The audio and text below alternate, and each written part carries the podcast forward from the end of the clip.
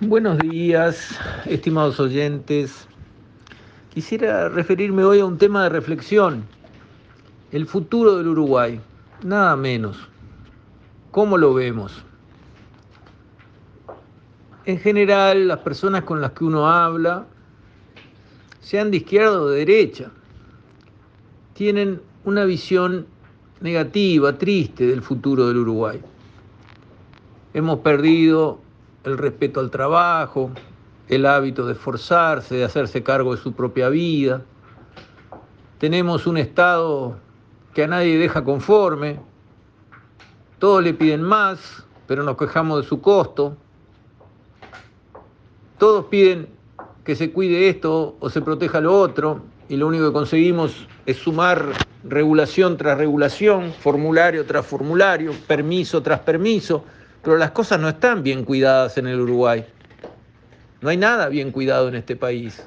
No está bien cuidada la seguridad, no está bien cuidada la salud, no está bien cuidada la educación, no está bien cuidado el medio ambiente, no está bien cuidada la infraestructura, no está bien cuidado el país. Los recursos naturales, tenemos un mar enorme delante de nosotros donde vienen flotas de todo el mundo a pescar y nosotros no somos capaces de sacar del forro a barcos piratas que entran a pescar de muchas nacionalidades. Y suma y sigue. La verdad es que los uruguayos tenemos una visión negativa de cómo van las cosas con un fondo de razón. Hay mucho que no funciona bien acá. Hay demasiados trámites diseñados de una manera demasiado estúpida no tomando jamás en cuenta el costo del usuario, que sería lo único que habría que tomar en cuenta en forma decisiva.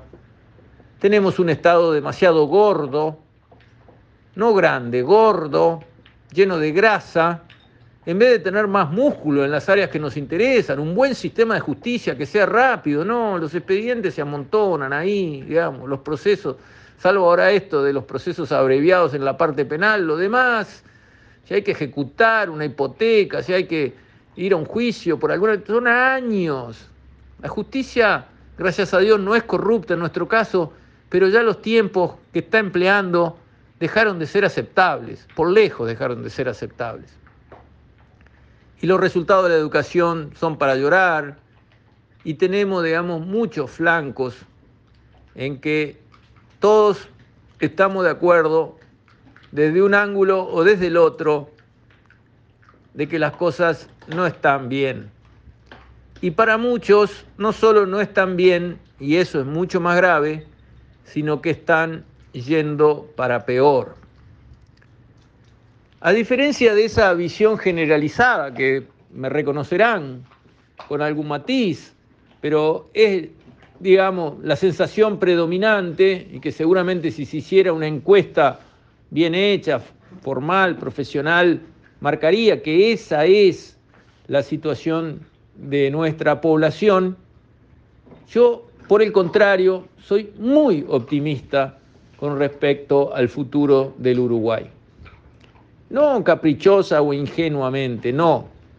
Soy optimista por razones que considero fundadas. ¿Por qué? Porque a todo eso malo que mencioné y en lo cual creo, y además estoy seguro que es verdad, hay que ponerle enfrente activos que tiene el país que también son muy importantes, envidiados por muchos otros países del mundo, y no los destrolados como hay algunos que conocemos bien, sino países que imponen respeto. Tenemos un sistema de partidos políticos fuerte, con tradiciones, que trabajan bien, cumplen su función, tenemos instituciones respetadas y respetables que están allí desde hace muchísimo tiempo y sirven de estribo a cualquier necesidad. Manejamos muy bien la pandemia, este gobierno y sus fuerzas políticas, su coalición, la manejó muy bien y digamos hay un trabajo publicado por eh, Pascal y Gianola, muy recientemente, que hace la comparación objetiva, profesional, medida, del manejo de la pandemia acá en el Uruguay con respecto a cómo sucedió en otros países que son referentes, y Uruguay sale extraordinariamente bien parado. Y eso se logró gracias a qué? Gracias a que tenemos, digamos, instituciones sólidas, porque tenemos un sistema de seguridad social que está en pie desde hace largo tiempo, tenemos un sistema combinado de salud pública y salud privado que está en pie y al que se le puede empujar si es necesario en un momento como el de una pandemia, con poco, dándole un manijazo, se lanza a operar con un nivel de actividad mucho más alto como efectivamente hizo y quedó comprobado. Y así suma y sigue, tenemos instituciones, recursos, capacidades para hacer funcionar bien a un país. ¿Que tenemos que corregir la manera en que esto está funcionando? Evidente, claro que sí que hay que corregirlo, es lo del principio. Todos tenemos un sabor amargo en la boca mirando este precioso país con 3.400.000 uruguayos que deberíamos vivir todos como unos duques y andamos remando en dulce leche, con problemas, con falta de satisfacción por la mayoría. ¿Cómo puede ser? Pero eso yo creo, y por eso es mi gran optimismo, se va a resolver. Se va a resolver porque se va a dar todo junto un combo de factores que va a ayudar a que las cosas se reencaminen. ¿Cuáles? Primero que nada, creo que estamos a las puertas de un periodo de crecimiento fuerte de nuestra economía. ¿Por qué? Porque están dadas las condiciones. Estamos al inicio de un ciclo fuerte de crecimiento de los precios y la demanda de las commodities y Uruguay está en la boca de la baraja para atender, eligiendo a sus compradores, aquellos que paguen los mejores precios y de la forma más seria por nuestros productos para los próximos años, varios años. Creo que eso es así y Creo que se puede demostrar que salvo otro imprevisto, que yo que se venga otra pandemia de algo y derrumbe todo otra vez, si las cosas no van por lo de fuerza mayor, sino que evolucionan con la esperada normalidad, vamos a tener unos años por delante extraordinariamente buenos para el Uruguay. Además, no solamente porque las commodities van a andar volando, sino porque Uruguay va a poder aprovechar mejor que nunca esa bonanza porque otros competidores nuestros que podrían estar también aprovechando esa bonanza están en tan mala condición que no son realmente competidores de fuste como lo fueron en el pasado. Y eso va a ayudar a que Uruguay exporte lo suyo con premios interesantísimos en forma sostenida una y otra y otra vez. Eso que yo veo venir también lo ven otros que manejan inversiones a nivel mundial. Y entonces eso va a atraer inversiones a nuestro país para usar al país como plataforma y aprovechar esas buenas perspectivas de negocio que vienen por delante y que no son solo temas de commodities, también en materia tecnológica, de software y todo eso, el Uruguay viene perfilándose como un jugador internacional que respetan mucho y donde también se puede invertir cantidades importantes de dinero y generar abundantes puestos de trabajo. Luego, con respecto al tema de sacarle la grasa al Estado, porque el Estado, como digo, no tiene músculo, tiene poco músculo. ¿Y por qué? Porque no alcanza la seguridad, no alcanza la educación, la justicia no alcanza. Eso quiere decir que falta músculo, pero sobra grasa. 300 y pico de mil funcionarios públicos para atender a los mismos 3.400.000 uruguayos que con 240.000 funcionarios públicos teníamos todos los expedientes al día y funcionábamos y ahora tenemos todos los expedientes habidos y por haber y todos los trámites habidos y por haber con atrasos que nadie sabe ni cómo se van a resolver. Pero los funcionarios públicos cobraron todos sus sueldos puntualmente durante la pandemia. ¿Y cómo es que no está cumplido el trabajo que a cada cual le corresponde cumplir? ¿Cómo vamos a resolver eso? Pero se va a resolver. Ahí las autoridades en cada sector van a tener que ponerse los pantalones largos y decir, señores, ¿cobraron los sueldos o no los cobraron? Sí, los cobramos. El trabajo tiene que estar hecho. Los expedientes que le corresponden a cada cual tienen que estar al día. Háganse cargo. Y se van a tener que hacer cargo. ¿Y por qué entonces soy optimista con respecto al tema de lograr que el Estado eh, deje buena parte de su grasa y críe más músculo. Y porque cualquier plantilla laboral de gran escala baja sin echar a nadie 5% por año. En 300.000 son 15.000 menos por año, sin echar a nadie. Y lo que hay que hacer es redistribuir. Sí, en esta sección tenemos a todos que están en edad de jubilación y en dos años no queda más nadie. Perfecto. Traigamos de los 300 y pico de mil que están en distintos lugares personas para que ocupen esos puestos, capacitémoslos. Ese tipo de cambio, de ajuste, se hacen sin líos porque no hay que echar a nadie.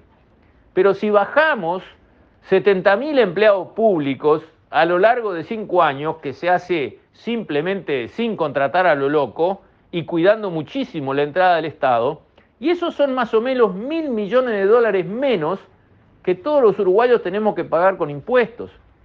Si a eso se suma toda la recaudación adicional que le va a entrar al gobierno, porque la economía va a estar volando y la recaudación de impuestos es una función directa del PBI, si el PBI crece fuerte, los impuestos suben sin tener que aumentar las tasas, el, el Estado recauda más por gran crecimiento de la economía, va a haber un periodo en que se puede juntar lo que se tiene que juntar.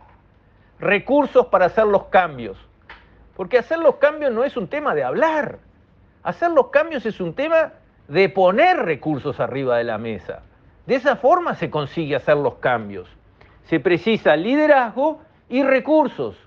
Entonces, este gobierno está mostrando entender de qué se trata. Creo que el presidente Lacalle ha mostrado un crecimiento de su persona como estadista, que lo reconocen, creo yo, los que hablan de buena fe propios y ajenos, y que le pone en un buen perfil para tener el liderazgo necesario para mandar a hacer las cosas que hay que hacer.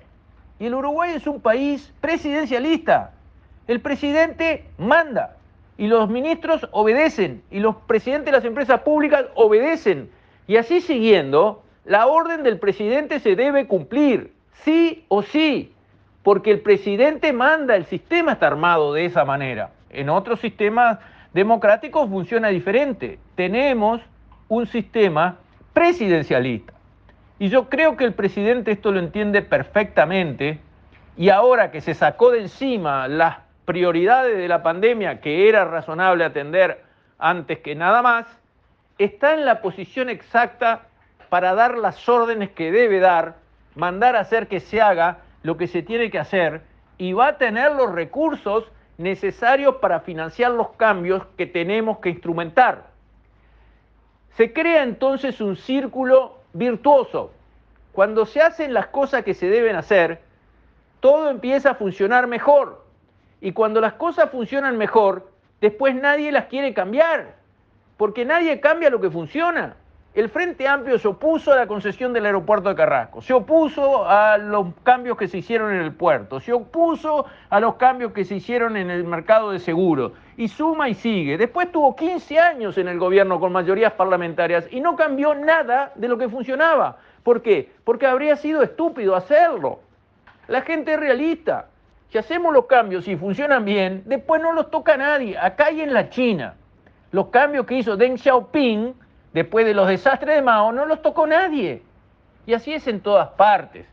Entonces, viene un periodo de viento de cola muy fuerte para el Uruguay que se combina con un presidente con buena capacidad de liderazgo, inteligente que entiende lo que está pasando y que tiene dos años, no tiene 20 años, tiene dos años para mandar a hacer cambios importantes en este país y obligar a que esos cambios se realicen y va a tener los recursos atrás para hacer los cambios pagando lo que haya que pagar, porque al final no es hablar, es poner y va a haber plata para poner.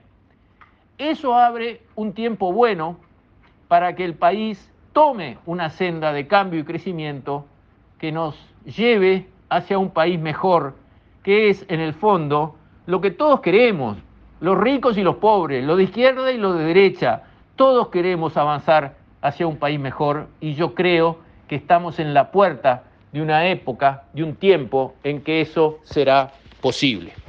Con esto, estimados oyentes, me despido. Hasta mañana, si Dios quiere.